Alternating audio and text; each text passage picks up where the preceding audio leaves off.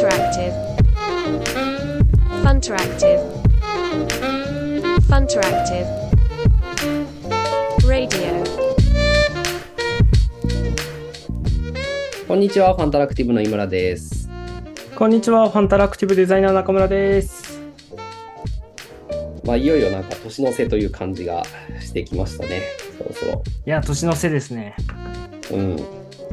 まあ今、12年の瀬、月、うん、しわ、しわす感はありますね。アドベントカレンダーもね、まだ半分いってないんで、あの、全然、うん今時点では、これからまだまだ楽しみですけど。いや、手前味噌で恐縮なんですけど、弊社の、あの、アドベントカレンダー結構面白い気がしてるんですけど、つって。ああ、そうだね。いや、本当なんかうんみんなすごい、意外とって言っちゃあれだけど、すごい文章力あるじゃんって感じっていうか、なんか、うん。僕より全然みんな文章うまいなって感じなんで。いや、この、なんだろう。社内でアドベントカレンダーやるよって呼びかけして、みんな希望のところに日時埋めてねって言って、なんか、蓋を開けたら3日ぐらいで全部埋まっててね、びっくりしたんだよね。熱いなと思って僕は勝手に感動していたっていうね。うん。なかなかね、業務の合間に忙しくて、そうそう、できませんっていう感じになりそうだけど、なんかまあ思ったより楽しんでなんか皆さんやってらっしゃる感じがしますね。うん。あの、普通に楽しい。うん。はい。まあちょっとじゃあ、あの、アドベントカレンダーはぜひ引き続き、えー読んでいただきつつ、じゃあ今日は、あの、ちょっと UX 戦略の、えー話にはい戻りましてというところで、えー今日はテーマ的には、あの、バリュープロポジションについて話したいと思ってます。オライリージャパンのあの UX 戦戦略のあの第3章に当たるところですね。 value pro そう position。ね。はい。まあ、基本要素1にビジネス戦略っていうのがあって、まあ、その中のアウトプットの僕は一例としても value proposition を上げてるんですけど、まあ、あの、ビジネス戦略とか、あと検証を伴うユーザー調査みたいなところに紐づくような話かなというふうに思っております。はい。今日はそうですじゃあね。じゃあ、バリュープロポジションについて話していく感じそうですね。ですね。はい。そもそもバリュープバロポジションって何ですかねっていうはい。ところからいきますか。はい。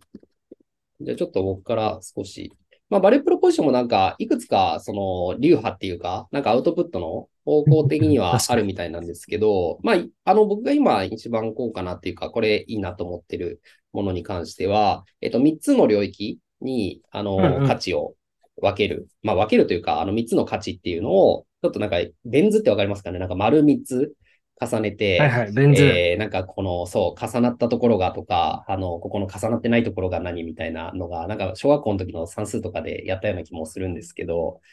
えっと、まあ、ベン図みたいな図があって、で、その3つの価値っていうのが、えっと、1つが、まあ、顧客が望む価値。いわゆる、まあ、ユーザーに対して、えーどう価値を出すか。まあ、出すかっていうか、あの、顧客がこういうものを欲しがってるっていう部分。で、えっと、もう一つが自社が提供できる価値。で、えっと、基本的にはこの顧客が望む価値と自社が提供できる価値っていうのの重なったところっていうのが、あの、まあ、バリューになり得る。えー自社が提供できて、まあ、なおかつ顧客が望んでいるものっていうふうになりますうんと。うんうん。で、もう一つ、えっと、その価値の丸がありまして、えーもう一つがその競合他社が提供できる価値という丸が、うんうんえーもう一つ重なってまいりまして、えーここがまあバリュープロポーションのあの面白いところかなっていうふうに思っていて、あの、競合他社が提供できる価値じゃなく価値を、その、まあ、なんだろうな。そんななんか正確な話でもないんですけど、算数やってるわけじゃないんで、えーうんうん自社が提供できて、なおかつ競合他社が提供できてない価値っていうところを、えーその顧客のあの望む価値に重なったところっていうのを、あの、バリューですよねっていうのを、えー示していく。まあ、なので、顧客が望む価値、自社が提供できる価値、競合他社が提供できる価値っていうのを、まあ、それぞれ、えーしっかり、あの、見える形にする、可視化するっていうのが、まあ、このバリュープロポジションの基本的な作り方なのかなっていうふうに思っております。そうですね。はい。はい。さっき、ちょうど、あの、プロポジションって和訳するとなんだっけって、このラジオが始まる前に雑談してたんですけど、あの、和訳すると、思いのほかわかりやすいなと思って、うん。ちょっと紹介したいんですけど、プロポジションは翻訳、直訳すると命題、命のタイトル、命題と訳されるので、まあすごく重要なタイトル、まあすごく重要な、あの、ワードとして扱うよねっていう思いがここに入ってるんだなっていうのを、まあ感じまして、まあ確かにすごく重要な、まあ価値の命題っていうのを定義するという意味合いで考えるとすごくわかりやすいんじゃないかなと思いました。そうですね。まあ、それこそ命題もなんか昔算数で聞いたような単語だなと思うんで、なんか こう、あんまり最近ここ10年あんま命題って使わなかったなっていうそう。だね。日本語であんま使わない、うん。使わないけど、まあまあ確かでもなんか意味。を理解するとう、んそうですね。あの、改めて、なるほどっていう感じではありますね。うんうんうん。で、まあ今日はちょっと、あの、ざっくばらにまた話していきたいと思うんですけど、一応なんかその、えー、 value proposition を定めるところの、えー、ステップみたいな話もちょっはいと書いいはい。あって、で、まあ一つが、えっと、メインの顧客セグメントを定める。で、二つ目、顧客セグメントの問題を突き止める。で、うんうん三つ目、推測に基づいて暫定ペルソナを作る。で、四つ目、暫定ペルソナと problem statement が正しいどうかを検証するために顧客発見プロセスを実施する。まあ長いですね。うんうん。で、えー、ステップ5が学んだことに基づいて当初の value proposition を見直すっていうような話になっており、うんうん。まあ、ざっくり言えば、まあ、その、ステップ1とステップ3っていうのが、この、セグメントを見定めてペルソナを作るっていうところなので、まあ、誰に対して、えー、まあ、顧客が望む価値をやっぱ出さなきゃいけないってことは、顧客って誰誰なんやっていうところの定義は、まあ、しっかりしとかなきゃいけないですよねって話なのと、えー、まあ、あとは結局顧客のさ、あの最大の問題、まあ、ずっと価値のはんなんか裏返しってやっぱり課題だとは思うんですけど、まあ、課題を突き止めて、そこに対しての、あの、解決策なり、えー何か方法っていうのが、まあ、価値になり得るよねっていう話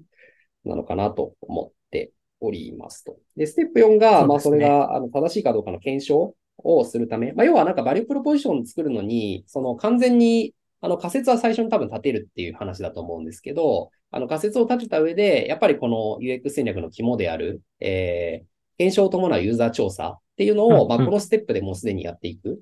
要はなんか、あの、こちらの推定のバリュープロポジションでおしまいじゃなくて、それをしっかり顧客に当てて、で、えーそれがちゃんと、まあ、課題とか価値っていうのが合っているかどうかっていうところを、うんうんあの、しっかりリアルに検証していくっていう。で、それによって、このバリュープロポジション自体も何週か見直していくっていうような、えープロセスっていうのが、あの、まあ、書かれていることなのかなっていうふうに思ってますし、まあ、僕も大切なことなのかなっていうふうに、えーうん思っております。この定義いいですよね。あの、仮説をしっかり検証して、で、見直してもう一回戻るみたいなところがめ明記されているのがすごくいいなと思っていて。うん。で、その顧客を、あの、顧客の解像度をしっかり上げていくっていうところと、まあ、顧客が求めている内容の本質をしっかりと見極めていくっていうプロセスをここですごくしているので、あの、なんかとりあえず作ればおしまいっていう感じではなくて、ここの、重要な価値を見つけて、そこを命題にするまで、しっかり検証作業するっていうのが、あの、すごくいいなと思っていて、うん。まあ、このステップすごくわかりやすくて、あの、いいんですけど、簡単なことは言ってないなっていう感じがして、それもまた、すごくいいなと思ってます。いや、そうだね。まあ、往々にして、まずその UX 戦略で、というか、あの、ものを作るときに、このステップを結構飛ばしがちだと思ってうんいてというか、まあ、それこそ UX 戦略に多分興味があるとか、あの、意識してるっていう人は、ここがむしろ一番大事だし、難しいなっていうのは分かってると思うんですけど、うんうん。まあ、逆をたどれば、まあ、それこそさっきの価値の検証っていうのを、特にユーザーに聞かないで始める。おそらくこうだろうみたいなものとか、なんか定量データとか、あと何か今までの風習みたいなものとかっていうので、あの、まあ、起業家とかそういう事業責任者とかそういう人たちが、まあ、ロジックで出したアイデアみたいなもの、うんうん。あの、おそらく、えーこの人たちに対してこういう pain があってっていうところまでは多分必ず企画書に入ってくるところだと思うんですけど、あの、うんうんそこを、えーその1週、2週、3週回さずに、そのまま、あの、すぐものづくりに入ってしまうっうんうん。ていうのが、あの、まあ、ある種、その失敗のポイントになりやすいなと思うし、まあ、そうじゃないんだよっていう、ここにちょっと時間かけま、じまあ、時間をかけるというか、あの、しっかり、あの、ステップとして、うんうんえー本当に価値が、えー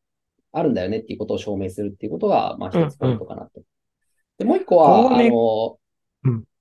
あ、ごめんごめん。えっと、もう一個は、まあ、今後、あの、競合調査の話、ちょっとこのラジオでもやっていきたいなと思うんですけど、この競合っていうのをこの段階でしっかり考える。とか、うんうん。うんそこの提供してる価値っていうのをしっかり出すっていうのが、このバリュープロポーションに含まれているっていうところがうんうんあって、かまあ、ここも結構おざなりになりがちというか、そうですね。なポイントかなと思うので、ちょっとそうんうんの、音陥りやすい罠とか忘れやすい大事なことみたいなのが、この結構バリュープロポーションっていうのに入ってるのではないかなというふうに思っております。そうですね。この value proposition と、この後に紹介する競合調査っていうところがおざなりになっていると、あの、後にプロジェクトを進める過程で割と空中分解しやすいとか、これってどうなってんですかっていうところになんかパワーでなんとかするみたいな、あの、進め方が散見されるようになっていくので、本当にここの、あの、ロジックが固まっているっていう状態はすごく、あの、重要ですし、そのロジックに対して、あの、大きな課題が生じたときにまたここに戻ってこれるみたいな状態を作っておく。プロジェクトのメンバーで認識を揃えておくことっていうのがすごく重要だなっていうのを感じていて、うん。あの、本当に、ここの、まあ、すごい肝だなっていうのを僕は日々思ってます。いや、本当に今安田が言ってた通りで、まあ、戻ってくるポイントみたいなところうんうん。っていうのが、あの、やっぱ定まってるか定まってないかっていうところで、だいぶ、あの、その後の、まあ、効率っていうとあれですけど、あの、一枚岩でやっていけるかどうか。まあ、それはまあ、組織の話もそうだし、あの、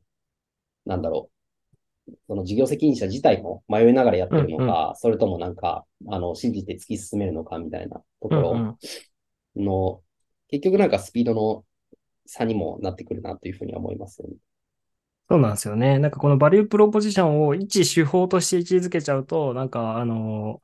なんだろう、目的の希釈化じゃないですけど、目的意識が薄れやすいので、あの、日本語でこれは、あの、価値の命題っていうふうに考えておくと、すごくわかりやすくていいんじゃないかなと。あの、振り返りやすい、戻ってきやすいポイントになるんじゃないかなと思ったので、そういう心意気で、このバリュープロポジションを作るっていうところを意識できるといいかもしれないですね。で、一、メンバー目線でもここをね、ちゃんと意識してものを作れるかっていうのは結構重要なポイントにはなってくるので、あの、定義された value p proposition を、value proposition が言いづらいって、 value proposition を、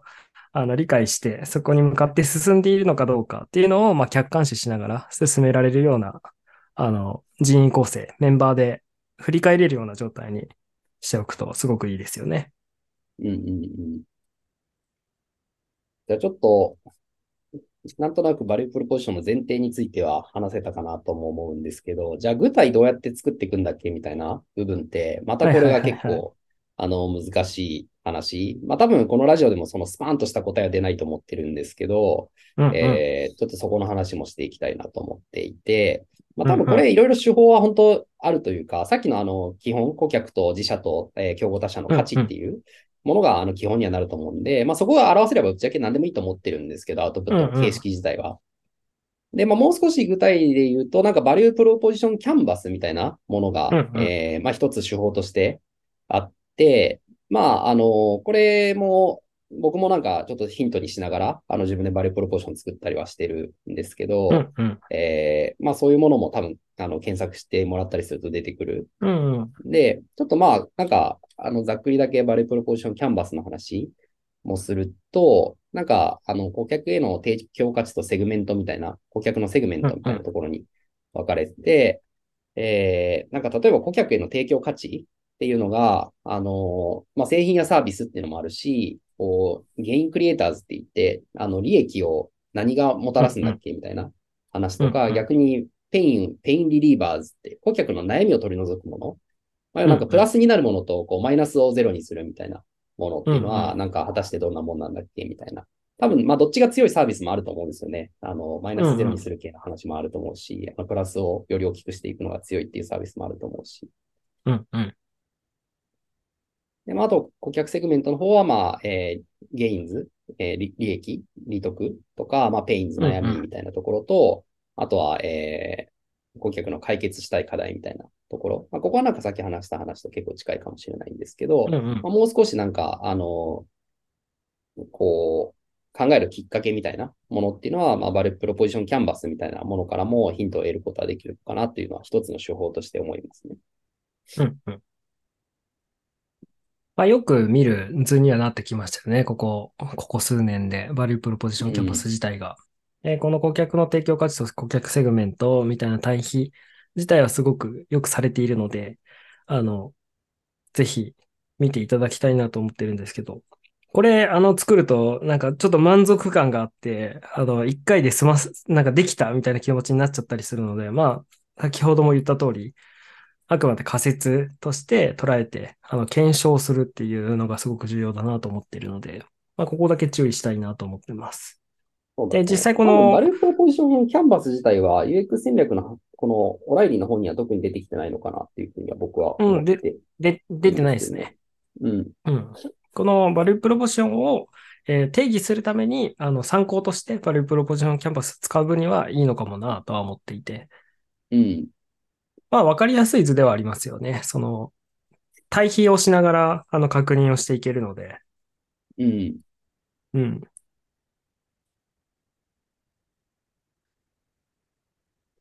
まあ実際なんかリンキャンバスと一緒で、こう、バリュープロポジションキャンバスも埋めていくの結構難しいんですけどね、本当に。うんうんなんか、まあ、あの、一番理想形はやっぱり、あの、まあ、このキャンバスを使うかどうかは別にして、バリュープロポジションっていうのが、あの、顧客に伝えたときに、ああ、これはほ、あの、わかります、わかります、みたいな人っていうのが、まあ、そのセグメントにはまってる人に対して、うんうんまあ、理解してもらえる状態っていうところまで持っていけると、まあ、おそらく最も美しい状態の一つなんだろうなとは思いますけどね。そうですね。うん。まあなんかこのバリュープロポジションを決めるにあたって、あの、またビジネスの部分も合わせて考えるみたいなところで、一個手前ままで戻って考えるみたいなシーンはいくつかあるとは思うんですけど、まあその辺も含めてね、えっ、と、行き来がすごく重要なポイントになってくるかなと思ってます。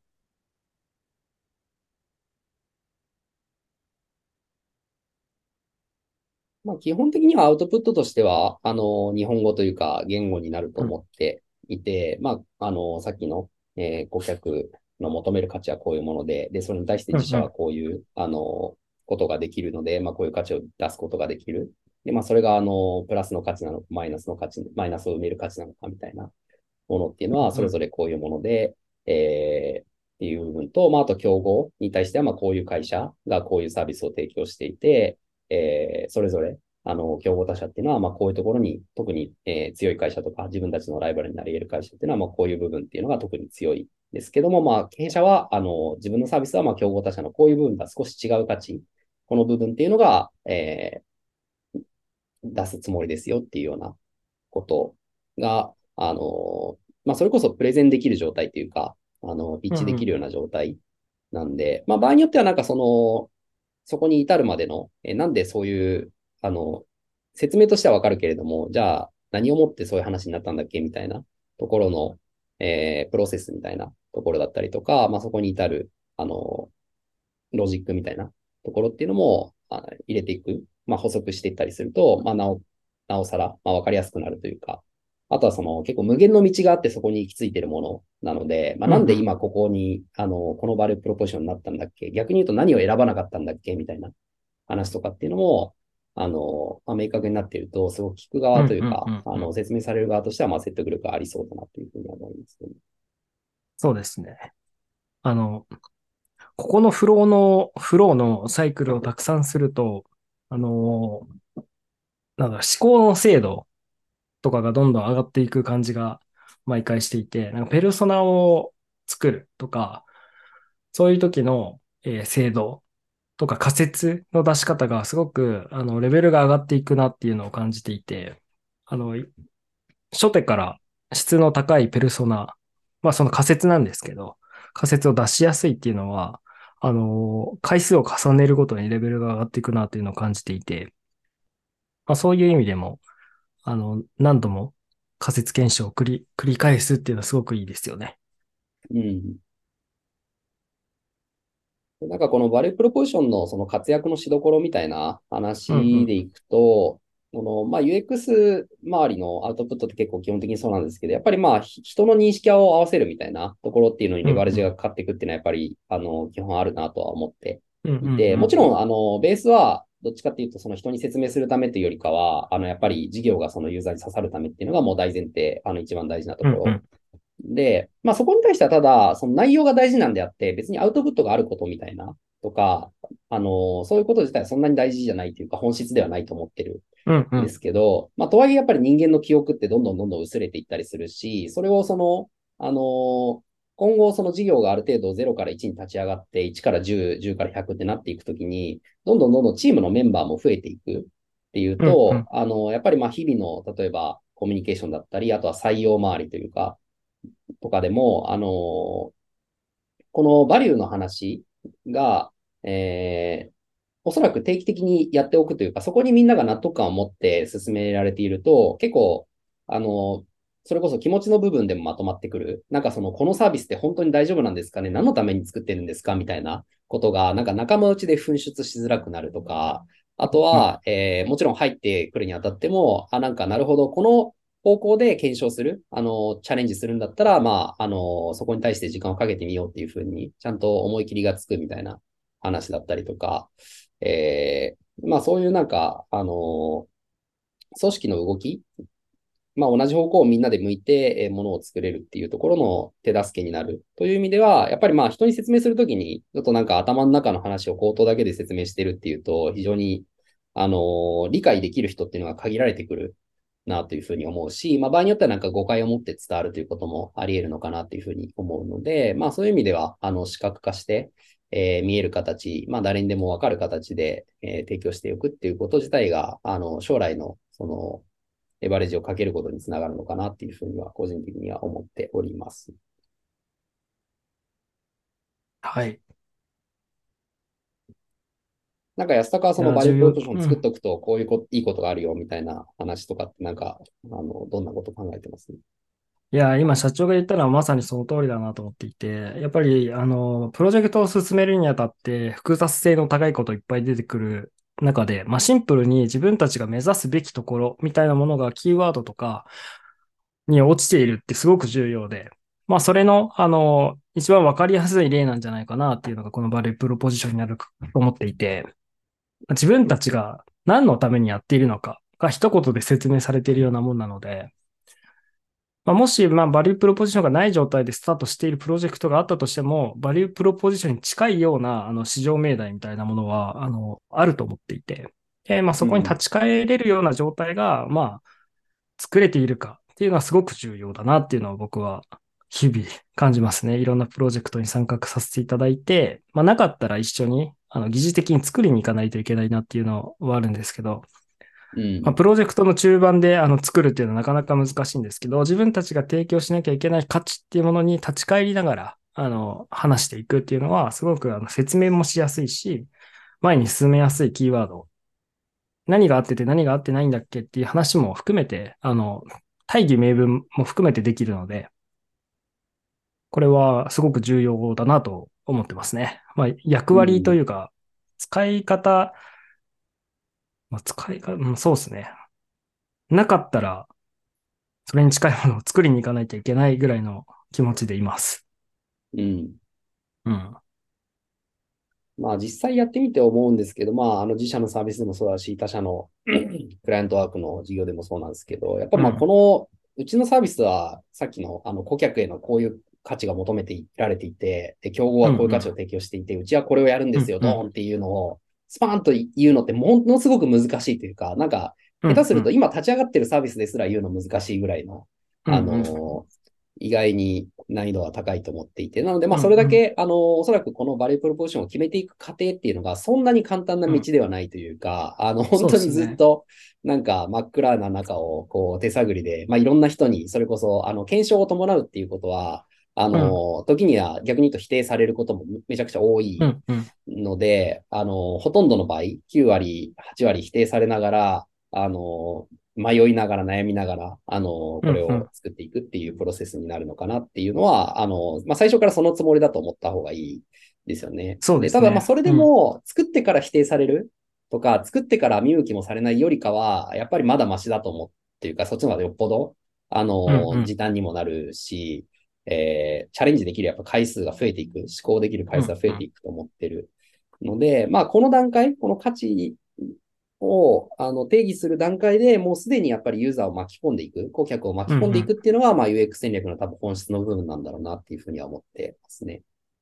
そうですね。まあ、この検証のサイクルにすごい時間がかかってしまったりはすする、はするんですけど、スピードっていうものも、まあ、すごく意識しないといけないポイントだなと思っていて、その競合他社の状況だったり、それこそ、あの、法律がちょっとだけ変わっていくとか、あの、ドドメインの、その領域次第なんですけど、いろいろ変化がある中で、そこの変化に合わせながら、このバリュープロポジションをいい形で変容させながら、あの、追求できるっていうのがすごく重要だなと思っていて、なので、すごく敏感にその辺も察知しながら、みんなで意識して前に進むっていうのはすごく重要だなと思っていて。なので、スピード、あの、すごく時間のかかりそうな感じだなっていうふうに多分説明を聞いて思った方はいると思うんですけど、この、えー、検証のサイクルとかも含めて、どうやったらスピードアップしてできるのかなっていうのを合わせて考えるのが、すごい重要なポイントかなとも思ってます。うん。大事そうなので補足しときました。はい。いや、ありがとうございます。まあ本当になんか、あの、今日は結構バリュープロポジション、あの、まあ難しいプロセスではあるものの、そこを、あのクリアすれば、かなり、あの、ぐっと成功確率の高まるという。まあ、これがもちろんね、あったからなんか あの100%成功はどうせないんですけど、あの、うん、そうですね。えー、しっかりこの部分っていうのを乗り越えるというか、あの、見つけられるっていう。うんうん、まあ、結果的になんか、あの、いろいろと、その価値っていうのがピボットしていく可能性もあるとは思ってるんですけど、うんうん、はい。なんか大きなある程度振れ幅を持って、えー、進めていけるという段階なのかなと思ってますね。でまあ、あとはまあ、ね、あの、どんどんどんどんアップデートしていくというか、特に顧客が求める価値とか、うん、競合他社が求める価値、求めるじゃない、出せる価値って、あの、うん、当たり前ですけど変わっていくので、新しい競合が出てきたとか、あの、時代が変わったっていうことによって。なので、まあ、これも定期的にアップデートは、あの、必要なんだろうなと思いますよね。そうですね。うん。や、物を作っていると、どうしても何があってて何があってないんだっけみたいな葛藤するシーンとか、悩んじゃうシーンっていうのは絶対的に出てくると思うので、で、その中に心の拠り所じゃないんですけど、自分たちが提供するものはこれだっていうキーワードがあることの心強さ、感じられるんじゃないかなと思っていて、うん。まあ、しっかり作りに行けるといいですね。はい。じゃあ、えー、ちょっとまあ抽象的な話も多かったですけど、本日はバリュープロポジションについてというお話で、はい、ありがとうございました。ありがとうございました。